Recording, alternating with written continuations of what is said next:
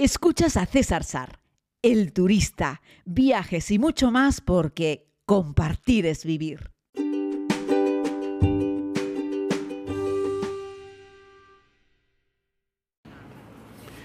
Saludos querida comunidad, bienvenidos a un nuevo podcast. Eh, les hablo nuevamente desde la cubierta superior del barco en el cual hemos navegado en el Nilo. Llevamos ya una noche completa atracados aquí, bueno, dos noches completas atracados aquí y vamos a emprender hoy viaje por carretera rumbo hacia Abu Simbel. Ayer fue un día muy entretenido, hicimos un montón de cosas, comenzamos la jornada montándonos en un, en un pequeño barco y llegando hacia la isla Elefantina, creo que se llama, en la que se encuentra el templo de Filae. Espectacular, precioso. Hacía un día de postal, precioso. En realidad todos los días aquí han parecido de postal, ¿no? Eh, había gente, ciertamente, no era algo insufrible, pero había bastante gente, cosa que tengo que reconocerles que me llena de alegría, ¿no?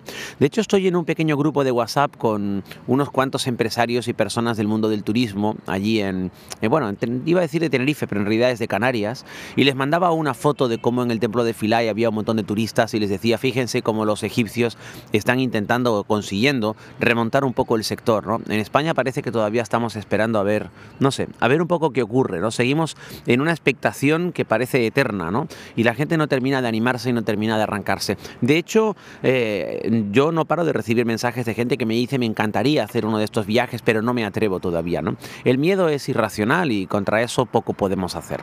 Pero permítanme que les cuente cómo fue el día de ayer y a ver si me acuerdo también que tengo que ponerles un audio que me ha enviado eh, Jaime, en el cual nos hacía una, una, propuesta y también una reflexión, porque estuvo por aquí, por, por Egipto. ¿no? Les decía que el día de ayer visitamos el templo de Philae, precioso, en la compañía de Ahmed, nuestro guía, que la verdad es que se deshace en todo tipo de, de, comentarios y de explicaciones. Es un hombre que se nota que le apasiona pues, su trabajo y la historia, eh, y la historia de Egipto. ¿no? Así es que bueno, el templo de Philae ha sido otra, iba a decir que una sorpresa, lo digo porque cuando visité un lugar y no vuelves a él hasta 20 años más tarde, parece que todo es nuevo. Y yo tenía un vago recuerdo de lo que era aquel templo y sobre todo lo que, lo que viene a mi memoria es intentar buscar alguna pared con un poco de sombra, porque visité el templo de Philae, creo que fue en un mes de julio, y hacía un calor terrible, cuarenta y pico grados. Ahora pues miren que les digo, nos tenemos que poner una pequeña chaqueta, aunque yo creo que prefiero resguardarme un poco del fresco que ir soportando un calor infernal. Regresamos del templo de Philae con aquella embarcación y nos dirigimos de nuevo al barco donde comimos y por la tarde hicimos una de las dos únicas excursiones opcionales eh, que, hemos, eh, que vamos a hacer o que estamos haciendo con, con, la comunidad, el famoso pueblo nubio. Y bueno, les quiero contar varias cosas con respecto a esto, ¿no? Uno, que es una excursión, una actividad que, bueno, que sí, yo recomiendo, sin lugar a dudas, si no, no hubiese dejado que nuestro guía nos la propusiese. Llegamos en una embarcación, damos primero una pequeña vuelta en la lancha, es bastante cómoda, tiene, en realidad tiene dos alturas porque el techo que resguarda la parte inferior es practicable, tiene una pequeña escalera y te puedes colocar en la parte de arriba, con lo cual tienes una bonita vista. A diferencia de navegar con la gran motonave, con el gran pequeño gran crucero en el que estamos durmiendo, pues esta barca permite acercarse mucho más a la orilla y disfrutar más de la vida cercana. Este entorno del río Nilo en los alrededores de Asuán es muy bonito, sobre todo porque ya encuentras esa imagen tan característica de desierto, ¿no? Con esos tonos marrones, ocres al atardecer, toda la vegetación que encontramos en la propia orilla, evidentemente, pues bañada por las aguas del Nilo, y llega a un punto cercano al pueblo nubio en los que llegas a una playa. Literalmente es una playa, no es que hayan colocado arena allí, es que el desierto simplemente llega hasta las orillas del Nilo. Y bueno, me ha sorprendido gratamente el ver que sigue siendo un lugar con el agua limpia y cristalina, transparente, no solo porque el agua baje limpia, sino porque también eh, no ensucian el, entorno. No podemos decir lo mismo de lo que encontraremos unos metros más adelante, pero ese punto, esa orilla, esa playa, encontramos una arena fina. Recordemos que las arenas amarillas o blancas son de desiertos jóvenes, como el desierto del Sáhara. Los desiertos con unas arenas rojas, intensas y oscuras son desiertos más antiguos, debido a la oxidación de la arena. Podemos hablar del desierto de Wadi Rum o el del desierto del Namib en Namibia. ¿no? Así es que encontramos esas arenas bastante amarillas claras, muy finas, muy suaves y muy limpia, me llamó la atención. Y ahí era donde la propuesta de poder darnos un baño. Y claro, nos dimos un baño. Ya saben que soy un novelero. Tienen el vídeo en Instagram si quieren, pero no fui el único loco. También estaba mi amiga Mónica por allí, que también se dio un chapuzón. Y por supuesto, Dani, nuestro amigo de Galicia, ya sabemos que la gente de Galicia está hecha de otra pasta y entonces ellos no sufren ni sienten el frío. Así es que los tres nos metimos de una y nos dimos un chapuzón en el Nilo. No es que estuviésemos allí media hora dentro del agua jugueteando y chapoteando, pero es cierto que nos hizo mucha ilusión meternos y darnos un baño. No todos los días puede uno sumergirse en las aguas del que posiblemente sea el río más famoso e importante de la historia de la humanidad.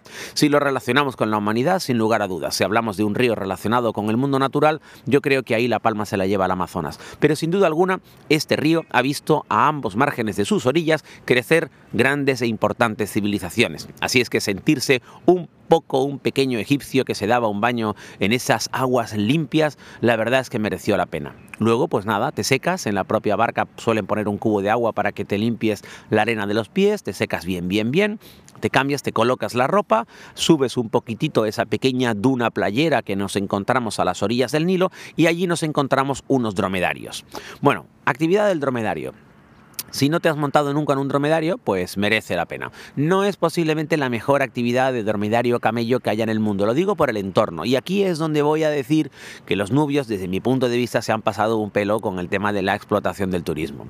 El paseo en dromedario está bien, dura 20 minutitos, pero casi todo el paseo te lo pasas viendo o escombros o casas en construcción, o un camino bastante hecho polvo, deteriorado, lleno de basura, ¿por qué no decirlo? Está increíblemente sucio aquello, ¿no? A medida que te vas adentrando en el poblado, pues es como si paseases como por una pequeña avenida, es como la, la Five Avenue Nubio, ¿no? Hay tiendas a un lado y a otro, hay pequeños hoteles, hay cafeterías, hay un montón de gente, un montón de jaleo, que no deja de ser atractivo, pintoresco, curioso, de verdad que sí. Pero, hombre, aquello no era el viejo paseo en el cual tú ibas como 20 minutos caminando sobre una duna de arena y llegabas a un pequeño poblado con tres o cuatro casas y tres o cuatro familias nubias. Aquello se ha convertido, bueno, en un pequeño centro comercial porque hay 18 millones de puestitos que venden cosas de recuerdos. Pero bueno, somos turistas, también nos gusta comprar recuerdos y encontrar algún souvenir o alguna curiosidad que llevarnos a casa, ¿no? Y ejercemos como tal. Pero bueno, me gusta contarlo. No por esto, por favor, le quiten valor, porque la verdad es que los nubios son una gente muy interesante y Ahmed nos metió en el interior de una de sus casas que estaba muy bien decorada, muy bonitamente pintada, la gente era muy amable y nos contó un poco pues la historia de los nubios y también un poco cuál es todo el, el ritual que tienen de cortejo y de matrimonio, etcétera. Así es que bueno, si tienes la fortuna como nosotros de tener un guía que te explique las cosas con detalle, la verdad es que la visita merece la pena. Por cierto, allí los nubios suelen tener también unos pequeños pozos con unos cocodrilos. Ven, esto es algo que a mí no me gusta, porque buscan en algún sitio del Nilo, cazan algún cocodrilo, algunas crías de cocodrilo y las encierran ahí para que los turistas las puedan coger y hacerse la foto. Si me permiten una recomendación, si evitamos los turistas hacernos fotos con los cocodrilos, los nubios dejarán de encerrar cocodrilos para hacerse fotos con los turistas. Pero miren, nadie es perfecto, pero simplemente lo digo para que lo tengamos un poquito en cuenta. Así es que si no te has subido nunca a un dromedario, la experiencia merece la pena. Por cierto, estoy sorprendido porque creo que nadie del grupo ha pillado una pulga con los dromedarios, lo cual quiere decir que sorprendentemente estos bichos lo tienen un poquito más limpios que las pulgas que tuve que sufrir en un dromedario en Marruecos, por ejemplo, o las pulgas que me comí también en un dromedario en Túnez hace ya un montón de años. En eso tenemos que felicitar a los egipcios. Muy bien. Champú antipulgas para los, para los dromedarios. Bravo por eso. Bueno, seguimos con la visita y regresamos de nuevo al barco ya de noche para conectar esa lancha con nuestra embarcación donde venimos a cenar. Ya lo sé, pasamos el día entero comiendo, cenando, ingiriendo alimentos. Aquí engorda uno más que cuando hice la navegación en aquel barco entre Filipinas y Canarias con los amigos de Fred Olsen, que llenaron el barco de comida y engordé 4,5 kilos. Claro, es culpa mía, pero cuando me dejan delante de una despensa repleta de comida no me puedo resistir y me la como. El caso es que aquí también te pasas el día entero comiendo y el buffet del barco hay que reconocer que está muy bien. El desayuno, el almuerzo, la cena. Sí, sí, también ponen un tea o un coffee con pastas a media tarde. En fin, que si quieres comer, este, este es tu sitio. Y después de cenar, nos estaban esperando unas calesas. Me había dicho Ahmed que iban a estar bastante mejor que otras calesas con las que dimos un paseo el otro día. Y bueno, en términos generales estaban mejor, aunque tampoco para tirar cohetes, pero a Janet de Brisamar y a mí nos pusieron una calesa repleta de luces. Aquello parecía un cuento de Disney. Yo me sentí príncipe por un momento y Janet de Brisamar era mi princesa. Así es que los dos nos subimos a ese carromato y dejamos que aquel hombre, aquel calesero, por cierto, perfectamente vestido, perfumado, con una barba muy bien perfilada, con un aspecto sonriente, pues iba tirando de aquel caballo y nosotros nos íbamos moviendo en esa actividad que, se, que consiste en conocer un poquito el Asuán nuevo, el Asuán viejo y además tuvimos la suerte de parar en la gran y más antigua mezquita de Asuán, muy bonita. Y yo no sé, pero aquel calesero iba saludando a todo el mundo, a diestro y siniestro, y con una llamada de teléfono consiguió que nos aviesen la mezquita y pudimos entrar. O sea, la calesa paró, Salimos, caminamos, rodeamos la mezquita y entramos al interior donde Ahmed nos dio una charla. Les puedo garantizar que la mezquita la abrieron para nosotros, así es que felicidades por eso y gracias al calesero.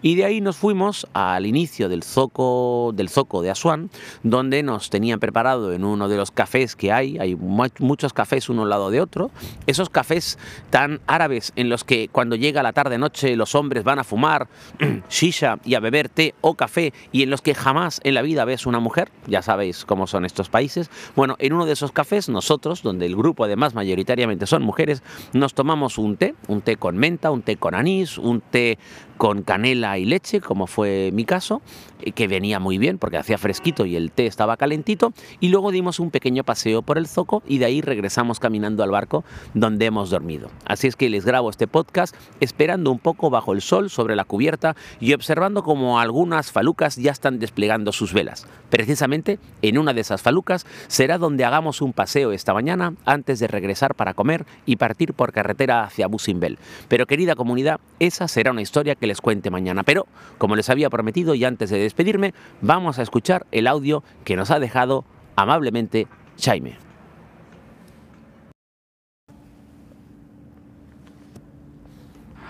Querido César, un placer haber escuchado un podcast como el de ayer con una persona tan entusiasta y con tantas ganas y que, vamos, me, han, me ha encantado. Decirte que estoy totalmente de acuerdo contigo. Egipto yo, estuve en el 2004 y es uno de esos destinos que estaría entre los top 10 de los del mundo, bueno, lo que tú decías, ¿no? Entre los 5 o 10 mejores destinos del mundo.